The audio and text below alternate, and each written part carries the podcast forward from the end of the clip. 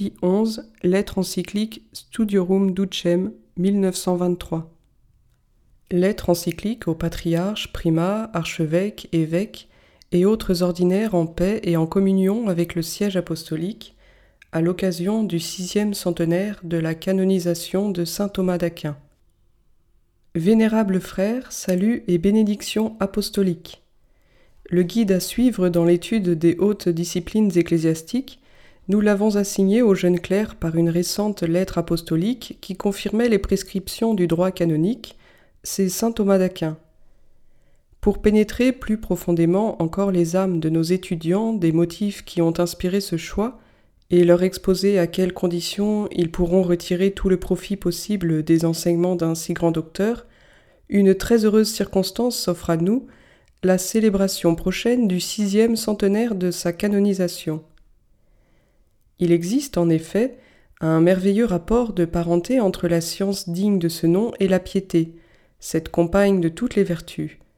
Et Dieu étant la vérité et la bonté même, il s'ensuit que la recherche de la gloire de Dieu par le salut des âmes, œuvre principale et mission propre de l'Église, exige autre chose des ministres sacrés que des connaissances suffisantes.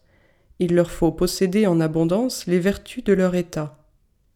Cette union de la doctrine et de la piété, de la science et de la vertu, de la vérité et de la charité, nous la trouvons réalisée à un degré tout à fait exceptionnel chez le docteur Angélique, et c'est à bien juste titre qu'on lui a donné comme attribut un soleil, puisque en même temps qu'il diffuse dans les esprits la lumière de la science, il pénètre les cœurs des chauds rayons de la vertu.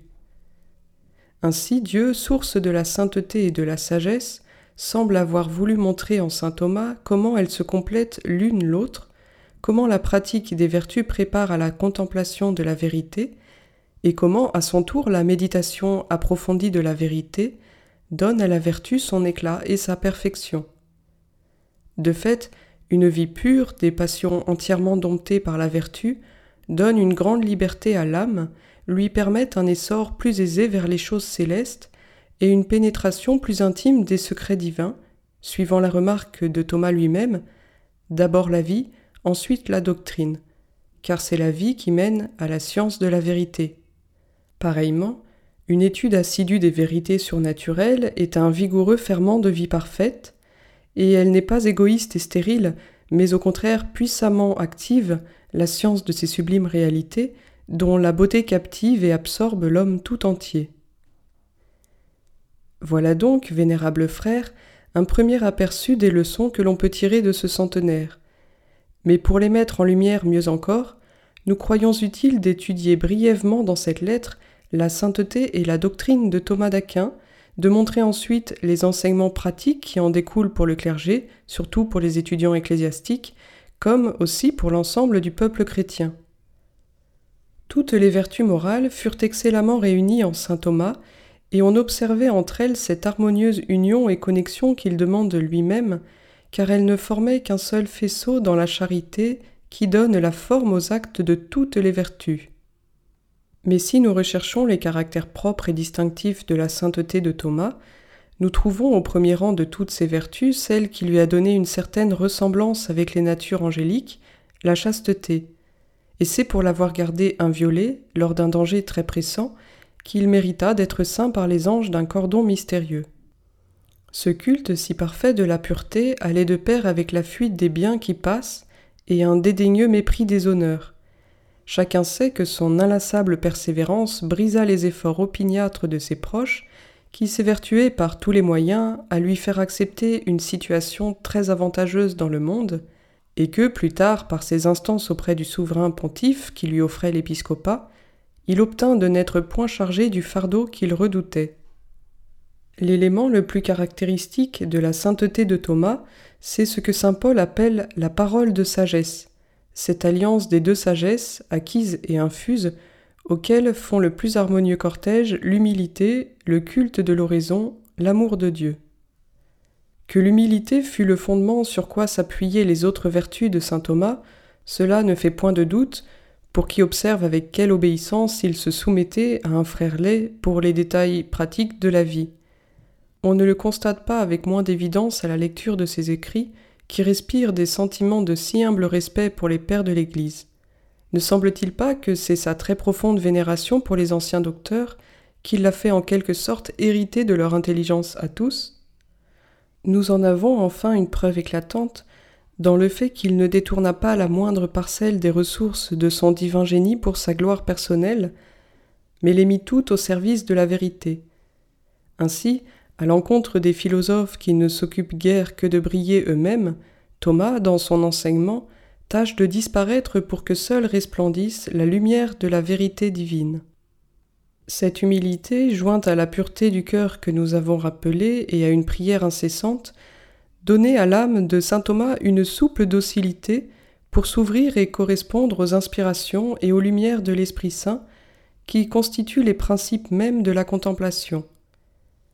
Pour obtenir ces grâces du ciel, il se prive fréquemment de toute nourriture, passe souvent des nuits entières en oraison, parfois même, dans l'élan de sa piété naïve, il appuie la tête contre le tabernacle où réside le très saint sacrement. Constamment, il tourne avec douleur ses regards et son cœur vers le crucifix, avouant à son ami saint Bonaventure que c'était surtout dans ce livre qu'il avait appris tout ce qu'il savait. On peut donc en toute vérité appliquer à saint Thomas ce qui est communément rapporté du fondateur saint Dominique, il n'a jamais parlé qu'avec Dieu ou de Dieu. Accoutumé à envisager toute chose en Dieu, cause première et fin dernière du monde, Thomas était naturellement enclin à se guider dans sa vie, comme dans sa somme théologique, d'après les deux sagesses dont nous avons parlé et qu'il décrit en ces termes. La sagesse que l'homme acquiert par l'étude le met à même de porter sur les choses divines le jugement saint que dicte l'usage parfait de la raison, mais l'autre sagesse est un don qui descend du ciel, et elle juge des choses divines en vertu d'une certaine communauté de nature avec elle. Elle est un don de l'Esprit Saint, par lequel l'homme est rendu parfait dans l'ordre des choses divines, qui sont pour lui à la fois objet de science et d'expérience. Cette sagesse émanant de Dieu ou infuse, accompagnée des autres dons du Saint-Esprit, fit chez saint Thomas de continuels progrès, dans la même mesure que la charité, maîtresse et reine de toutes les vertus. Il tenait en effet pour un principe incontestable que l'amour de Dieu ne doit jamais cesser de se développer, comme l'implique l'énoncé même du précepte Tu aimeras le Seigneur ton Dieu de tout ton cœur. De tout ton cœur ou parfaitement, c'est tout un. La charité, comme dit l'apôtre, est la fin de la loi. Or ce n'est pas la fin qui admet de limites, mais seulement les moyens qui y conduisent. C'est précisément pour ce motif que la perfection dans la charité est incluse dans le précepte comme la fin à quoi nous devons tous tendre, chacun suivant sa condition. Mais l'effet propre de la charité est de faire tendre à Dieu, à qui elle unit le cœur de l'homme, en sorte que l'homme ne vive plus pour lui-même, mais pour Dieu. Et voilà pourquoi, en se développant sans cesse parallèlement à la double sagesse, l'amour de Dieu déterminait chez saint Thomas l'oubli total de lui-même. Et lorsque Jésus crucifié lui demanda Thomas, tu as bien écrit de moi, quelle récompense attends-tu de moi pour tes efforts? Le saint répondit Vous seul, Seigneur. Aussi, sous l'impulsion de la charité, Thomas se dévoue sans compter au service du prochain, composant des ouvrages de très haute valeur, aidant ses frères dans leurs travaux, se dépouillant de ses vêtements en faveur des pauvres, et même rendant la santé aux malades, comme ce fut le cas d'une femme qui, ayant touché la frange de son habit dans la basilique vaticane, où il prêchait à l'occasion des solennités pascales, se trouva subitement délivré d'un flux de sang invétéré. Et ce langage de sagesse célébré par saint Paul, en qui a-t-il eu plus d'éclat que chez le docteur Angélique? Dans son enseignement, c'est trop peu pour lui d'éclairer les esprits. De tous ses efforts, il excite les cœurs à rendre amour pour amour à Dieu, créateur de l'univers. C'est l'amour de Dieu qui dépose et crée la bonté dans les êtres. Telle est sa magnifique expression, et dans l'examen de chacun des mystères, il ne se lasse pas de mettre en lumière cette diffusion de la bonté divine. Ainsi, de sa nature, le bien parfait se communique d'une manière parfaite, et c'est une communication de cet ordre que Dieu réalise par l'incarnation. Rien ne manifeste avec autant d'éclat la puissance de son génie et l'affection de son cœur que son office du très saint sacrement. L'amour que toute sa vie il porta à l'Eucharistie se reflète en ce mot prononcée à son lit de mort au moment de recevoir le Saint Viatique.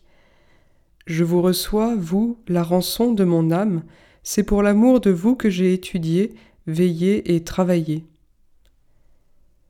Après cette vue rapide des grandes vertus de Thomas, on comprend aisément la prééminence de sa doctrine qui jouit dans l'Église d'une prodigieuse autorité.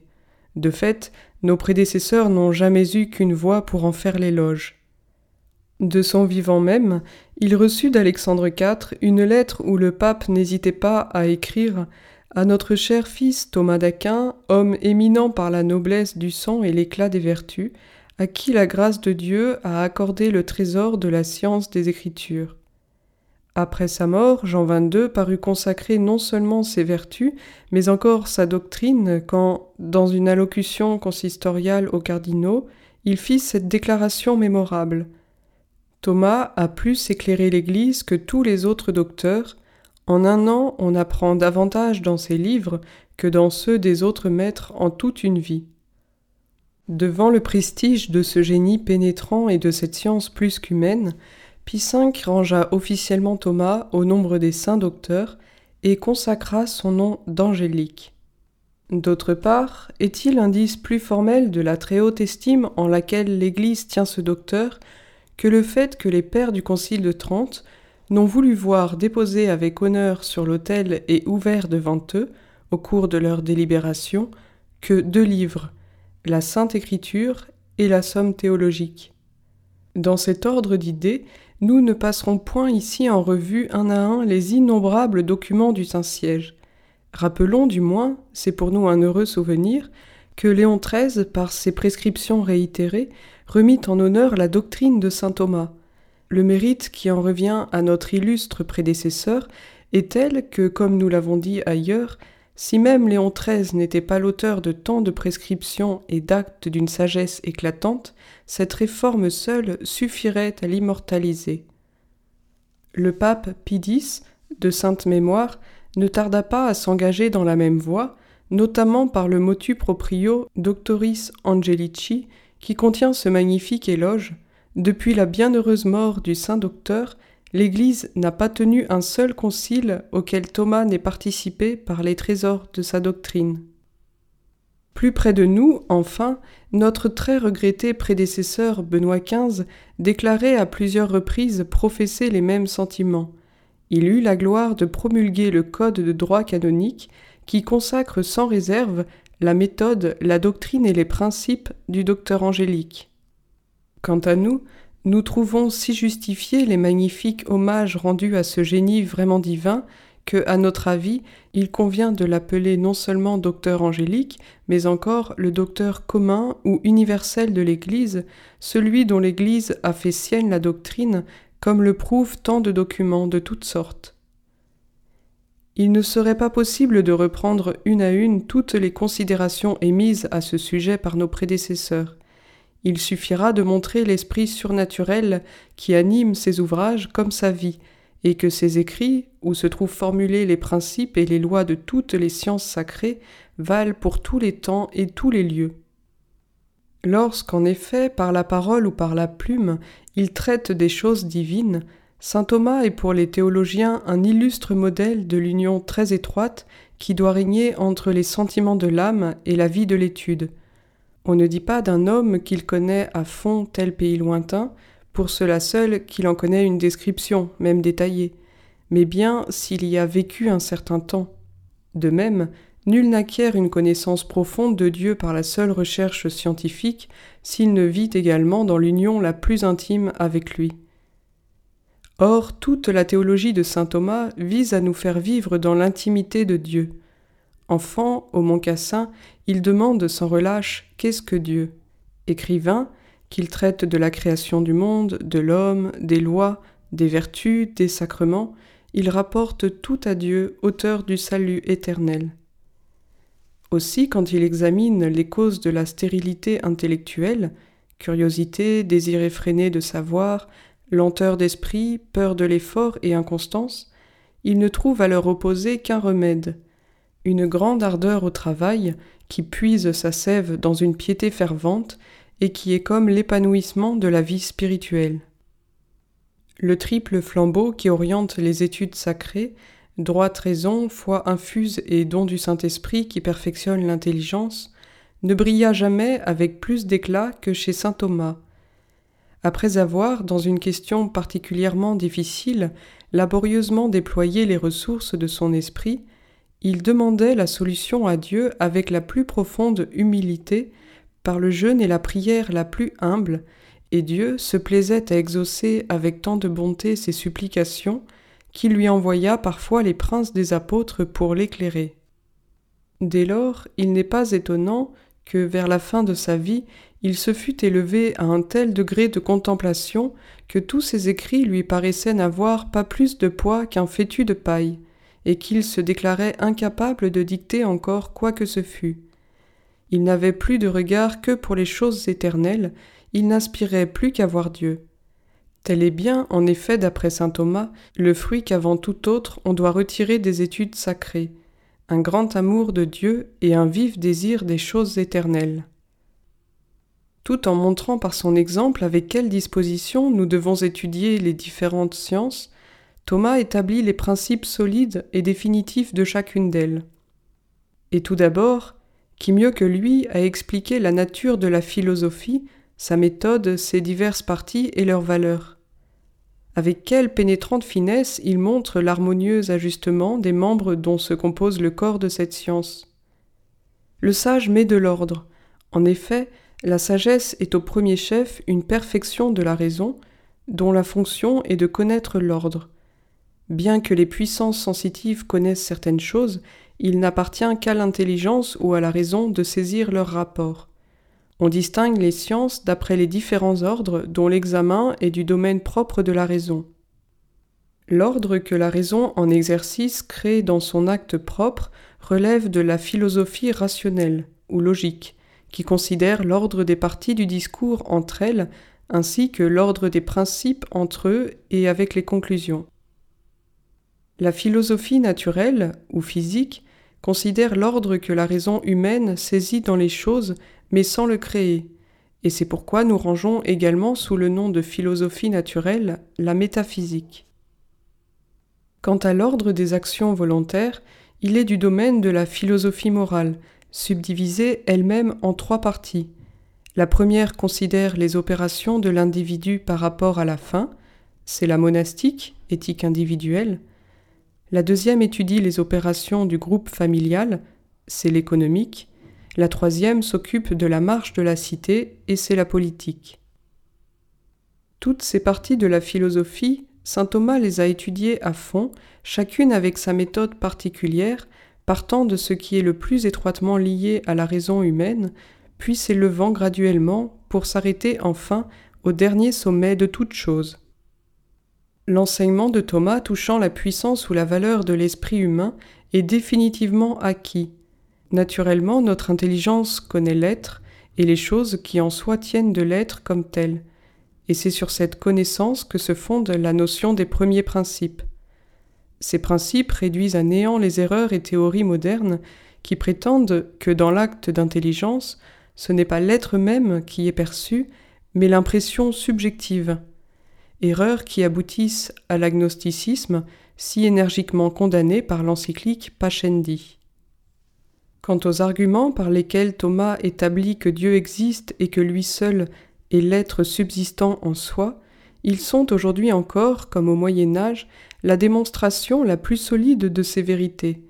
Ils confirment clairement le dogme catholique, solennellement promulgué au Concile du Vatican, et que Pie X énonce en cette magnifique formule Dieu, en tant que principe et fin de toute chose, peut être connu avec certitude et même démontré par la lumière naturelle de la raison au moyen de ce qui a été fait, c'est-à-dire des œuvres visibles de la création, comme la cause l'est par les effets.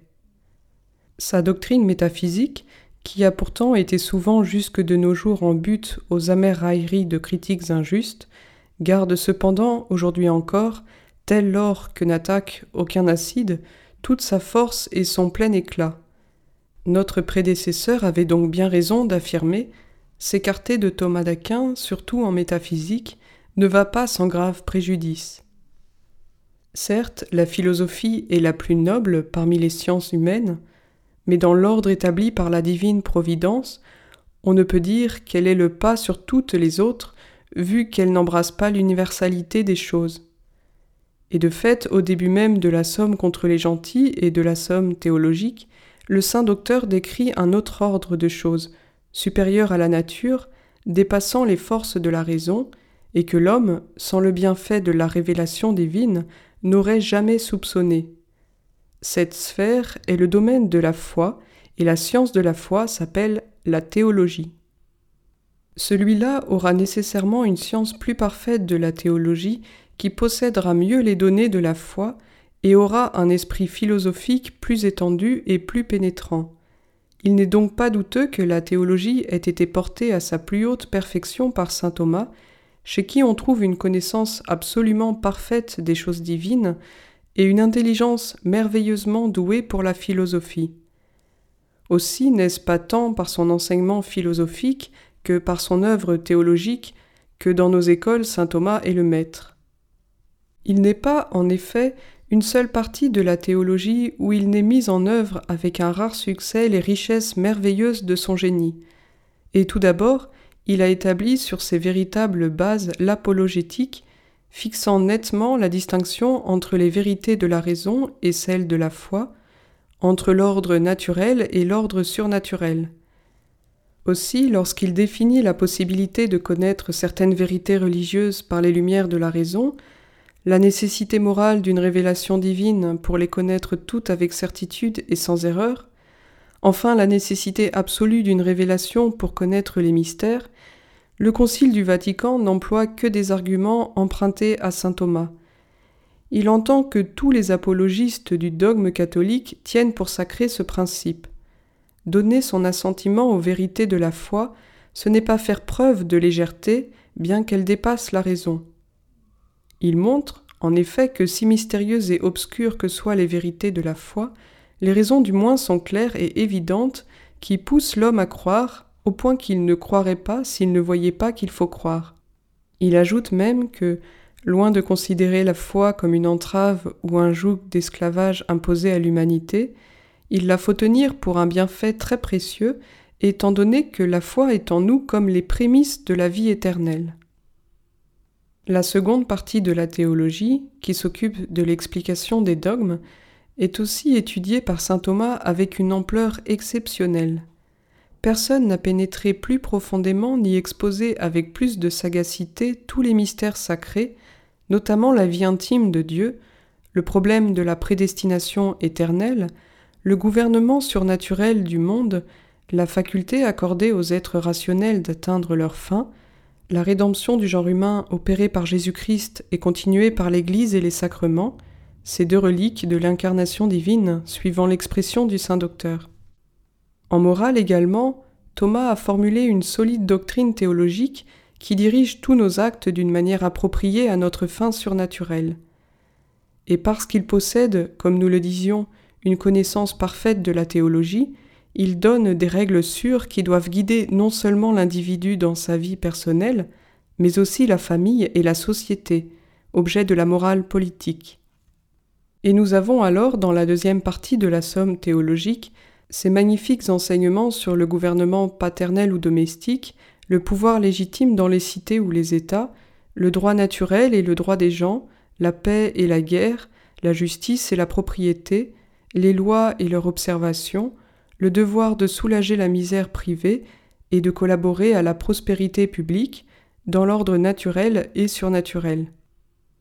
Le jour où dans la vie privée, dans la vie publique et dans les rapports qui s'imposent de nation à nation, ces règles seraient religieusement et inviolablement observées, rien ne manquerait plus pour assurer aux hommes cette paix du Christ par le règne du Christ, à laquelle le monde entier aspire si ardemment. Il est donc à souhaiter qu'on prenne de plus en plus en considération les enseignements de saint Thomas, spécialement sur le droit des gens et les lois qui règlent les relations internationales, car on y trouve les bases de la véritable société des nations. Thomas n'est pas moins éminent par sa science ascétique et mystique. Ramenant toute la science morale à la théorie des vertus et des dons, il définit excellemment l'une et l'autre pour les différentes catégories de chrétiens, ceux qui veulent vivre en suivant les règles ordinaires et communes, ceux qui tendent à la perfection spirituelle dans sa plénitude sous la forme de la vie active ou de la vie contemplative. Extension du précepte de l'amour divin, loi du développement de la charité et des dons du Saint-Esprit qui l'accompagnent, différents états de vie, tels que vie parfaite, vie religieuse, vie apostolique, caractère distinctif de ces états, leur nature et leur valeur, pour posséder à fond ces questions et autres analogues de la théologie ascétique et mystique, on devra nécessairement recourir tout d'abord au docteur angélique. D'autre part, Thomas s'est appliqué à baser et édifier toute sa doctrine sur les saintes écritures. Convaincu que dans toutes et chacune de ses parties, l'écriture est vraiment la parole de Dieu, il en soumet soigneusement l'interprétation aux lois mêmes que devaient consacrer tout récemment nos prédécesseurs Léon XIII dans l'encyclique Providentissimus Deus et Benoît XV dans l'encyclique Spiritus Paraclitus. Il part de ce principe L'auteur principal de la Sainte Écriture, c'est le Saint-Esprit. L'homme n'en est que l'auteur instrumental, et il n'admet pas de doute sur l'absolue valeur historique de la Bible. Mais du sens des mots ou sens littéral, il tire les richesses fécondes du sens spirituel, dont les trois formes allégoriques, tropologiques, anagogiques lui suggèrent d'habitude les commentaires les plus ingénieux. Enfin, le saint docteur a eu comme le don et le privilège unique de traduire sa propre doctrine en prières et hymnes liturgiques, au point de devenir le poète et chantre incomparable de la divine Eucharistie. Partout, en effet, chez toutes les nations où elle est établie, l'Église catholique est heureuse d'employer et emploiera toujours dans sa liturgie les cantiques de saint Thomas, qui sont en même temps l'effusion la plus ardente de l'âme en prière et la plus parfaite expression de la doctrine transmise par les apôtres touchant l'auguste sacrement, celui qu'on appelle plus spécialement le mystère de foi. Si l'on pense à ce que nous venons de rappeler et à l'éloge fait de lui par le Christ et que nous avons déjà rapporté, on ne s'étonnera certes pas que Thomas ait reçu également le titre de docteur eucharistique. Et maintenant, de tout ce que nous avons exposé jusqu'ici, nous recueillons les conclusions très opportunes que voici. Tout d'abord, c'est particulièrement nos jeunes gens qui doivent tourner leur regard vers saint Thomas et s'efforcer de reproduire ses grandes et éclatantes vertus, avant tout l'humilité, fondement de la vie spirituelle, et la chasteté. Qu'ils sachent, en imitant ce merveilleux génie et sublime docteur, fuir l'orgueil avec horreur, par d'humbles prières, attirer sur leurs études les riches effusions de la lumière divine, qu'à son exemple, ils veillent avant tout à éviter les appâts du plaisir, afin que dans la contemplation de la sagesse aucune obscurité n'affaiblisse leur regard. Ce qu'il a lui-même pratiqué, il l'a confirmé par son enseignement. Si quelqu'un s'abstient des voluptés charnelles pour vaquer plus librement à la contemplation de la vérité, sa conduite est conforme à la droite raison. Dans le même ordre d'idées, les divines écritures nous donnent cet avertissement. La sagesse n'entrera pas dans une âme qui aime le mal, elle n'habitera point dans un corps esclave du péché.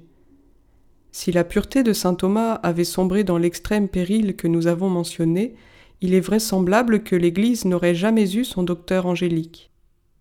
Aussi, voyant la plus grande partie de la jeunesse séduite par les attraits des passions, perdre si prématurément la sainte pureté et devenir esclave des plaisirs, nous vous demandons instamment, vénérables frères, de propager partout, principalement parmi les étudiants ecclésiastiques, l'association de la milice angélique qui a pour but la sauvegarde de la chasteté sous la protection de saint Thomas.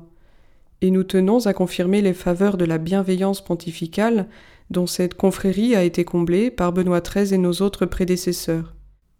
Pour que les fidèles s'inscrivent plus volontiers encore dans cette milice, nous permettons à ses membres de remplacer le cordon par une médaille suspendue au cou, représentant au revers saint Thomas et les anges le saignant du cordon, et portant à l'avers l'effigie de Notre-Dame, reine du Très Saint Rosaire. Saint Thomas a été officiellement proclamé patron de toutes les écoles catholiques parce qu'il a merveilleusement uni en lui, comme nous le disions, les deux sagesses, celle qui s'acquiert par la raison et celle qui est surnaturellement infuse. Parce qu'il avait recours au jeûne et aux prières pour résoudre les problèmes les plus difficiles, et parce qu'il remplaçait tous les livres par l'image de Jésus crucifié. La jeunesse cléricale apprendra à son école la manière la plus sage et la plus féconde de se livrer à l'étude des plus hautes disciplines. Quant aux membres des familles religieuses, ils regarderont comme leur idéal la vie de Thomas, lequel refusa les dignités les plus hautes afin de pouvoir vivre dans la pratique de l'obéissance la plus parfaite et mourir dans l'intégrité de sa profession religieuse. Tous les fidèles enfin pourront trouver dans le docteur angélique un modèle de piété envers l'auguste reine du ciel, dont il avait accoutumé de répéter la salutation angélique et d'écrire le doux nom en ses ouvrages, et demander au docteur eucharistique l'amour du divin sacrement. Et ce qui suit s'adresse naturellement tout d'abord au prêtre. Tous les jours, il célébrait la messe, à moins d'en être empêché par la maladie, et en entendait une autre, celle de son compagnon ou d'un autre père, qu'il servait très souvent lui-même. C'est ce que rapporte l'historien très attentif de sa vie. Mais qui trouvera des mots pour dire avec quelle ferveur il célébrait les saints mystères, avec quel soin il s'y préparait et quelles actions de grâce, après la messe, il offrait à la divine majesté? D'autre part, si l'on veut se mettre en garde contre les erreurs qui sont la source et l'origine de tous les malheurs de notre époque, il faut rester plus que jamais fidèle à la doctrine de saint Thomas. Dans tous les domaines, Thomas réfute péremptoirement les théories imaginées par les modernistes. En philosophie, en sauvegardant, comme nous l'avons dit, la valeur et la force de l'intelligence humaine, et en établissant par des arguments irréfutables l'existence de Dieu. En dogmatique, en distinguant l'ordre surnaturel de l'ordre naturel, et en mettant en lumière les raisons de croire et les dogmes mêmes. En théologie, en montrant que toutes nos croyances reposent non sur une simple opinion, mais sur la vérité, et qu'elles sont immuables. En sciences bibliques, en établissant la vraie notion de l'inspiration divine. En morale, en sociologie et en droit, en formulant avec exactitude les principes de justice légale ou sociale, de justice commutative ou distributive, et en exposant les rapports de la justice avec la charité. En ascétique, en donnant les règles de la vie parfaite, comme aussi en réfutant ceux de ses contemporains qui attaquaient les ordres religieux. Enfin, à l'encontre de l'autonomie si vantée de la raison humaine, notre docteur proclame les droits de la vérité première et l'autorité du maître souverain sur nous. On voit par là que les modernistes ont des motifs suffisants de ne craindre aucun docteur de l'Église autant que Thomas d'Aquin. Aussi, comme il a été dit autrefois aux Égyptiens lors d'une extrême disette, Allez à Joseph, ce Joseph qui devait leur fournir le blé nécessaire à nourrir leur corps, de même, à tous ceux sans exception qui sont aujourd'hui en quête de vérité, nous disons Allez à Thomas, allez lui demander l'aliment de la saine doctrine dont il est si riche et qui nourrit les âmes pour la vie éternelle. Aliment à la portée de tous et facilement accessible, on l'affirma sous la foi du serment au cours du procès de béatification de Thomas. La doctrine claire et facile de ce docteur a formé un grand nombre de maîtres brillants, réguliers et séculiers. À cause de sa manière synthétique, limpide, aisée, même les laïcs et personnes de moyenne intelligence désirent posséder ses écrits. Pour nous, nous ordonnons que les prescriptions de nos prédécesseurs, en particulier de Léon XIII et de X, comme également les directions que nous donnions l'année dernière, soient méditées avec soin et scrupuleusement observées par tous ceux surtout qui occupent dans les écoles ecclésiastiques les chaires les plus importantes. Qu'ils s'en persuadent bien, ils ne s'acquitteront de leur charge et ne répondront à notre attente que si, après s'être fait les disciples fervents du saint docteur par une étude assidue et approfondie de ses ouvrages, ils communiquent à leurs élèves leur ardent amour pour ce docteur en leur commentant ses écrits et les rendent capables d'allumer cette même flamme chez les autres. Entre les amis fervents de saint Thomas, comme doivent l'être tous les fils de l'Église qui se livrent aux études supérieures, nous désirons que s'établisse une noble émulation, respectueuse d'une juste liberté et propice au progrès de la science. Mais nous condamnons tout esprit de dénigrement, il ne profite en rien à la vérité et n'aboutit qu'à relâcher les liens de la charité. que chacun s'en tienne donc fidèlement à cette prescription du droit canonique, dans l'étude de la philosophie rationnelle et de la théologie, comme dans l'enseignement de ces sciences aux élèves, les professeurs suivront en tout point la méthode, la doctrine et les principes du docteur angélique, et ils se feront un devoir de conscience de s'y tenir. Et tous observeront cette règle avec une fidélité telle qu'ils puissent l'appeler leur maître en toute vérité. On évitera pourtant d'exiger les uns des autres plus que ne réclame de tous l'Église, maîtresse et mère de tous. Et sur les points où les auteurs plus autorisés des écoles catholiques se partagent ordinairement en avis contraires, chacun sera laissé libre de suivre l'opinion qui lui paraît plus vraisemblable. La chrétienté tout entière se doit de célébrer dignement ce centenaire, car les honneurs décernés à saint Thomas ne visent pas seulement à glorifier le saint docteur, mais plus encore à exalter l'autorité de l'Église enseignante. En conséquence, nous désirons très vivement que, entre le 18 juillet de l'année courante et la fin de l'année prochaine, ce centenaire soit célébré dans le monde entier par tous les établissements où les jeunes clercs reçoivent leur formation régulière.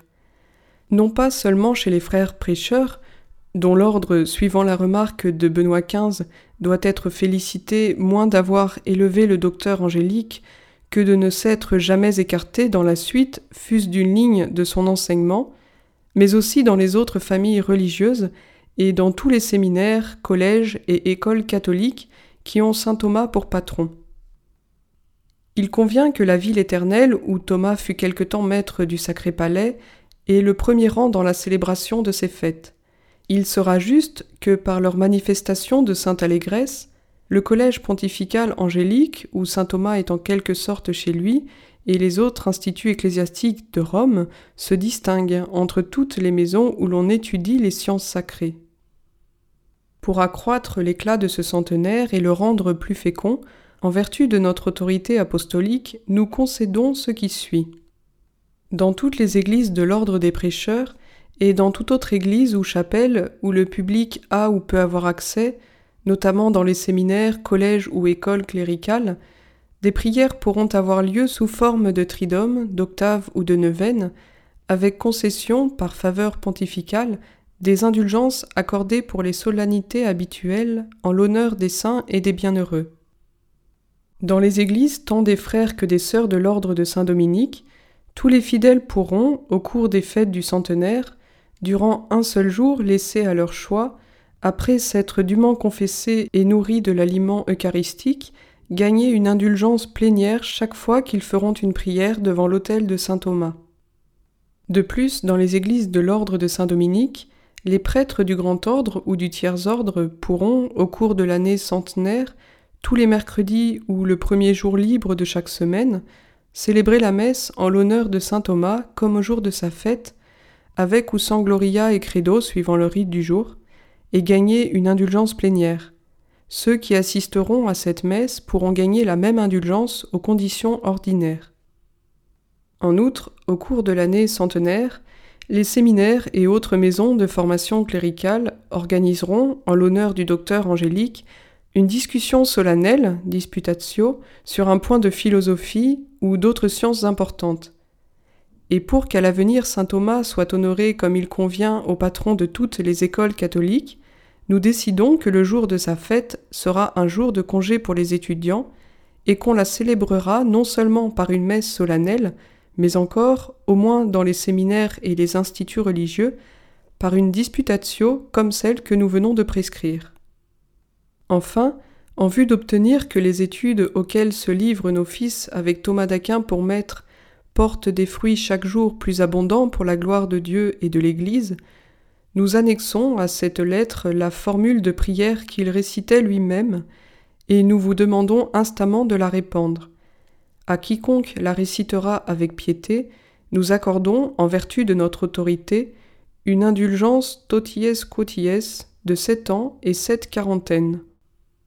Comme gage des divines faveurs et en témoignage de notre paternelle bienveillance, nous vous accordons de tout cœur, à vous, vénérables frères, au clergé et aux fidèles confiés à chacun de vous, la bénédiction apostolique. Donnée à Rome, près Saint-Pierre, le 29 juin 1923, fête des princes des apôtres, de notre pontificat la deuxième année. Pie XI, pape. Créateur ineffable, qui des trésors de ta sagesse a choisi les trois hiérarchies des anges et les a placés dans un ordre admirable au-dessus du ciel empyré, toi qui as disposé avec tant d'art les parties de l'univers, toi, dis-je, qu'on appelle à bon droit source de lumière et de sagesse et principe suprême, daigne répandre sur les ténèbres de mon intelligence un rayon de ta clarté, chassant de moi la double ténèbre dans laquelle je suis né, celle du péché et celle de l'ignorance. Toi qui rendis certes la langue même des enfants, forme ma langue et verse sur mes lèvres la grâce de ta bénédiction. Donne-moi la pénétration pour comprendre, la capacité de retenir, la méthode et la facilité pour apprendre, la sagacité pour interpréter, et une élégance abondante pour m'exprimer. Dispose le commencement, dirige le progrès, couronne la fin. Par le Christ notre Seigneur. Amen.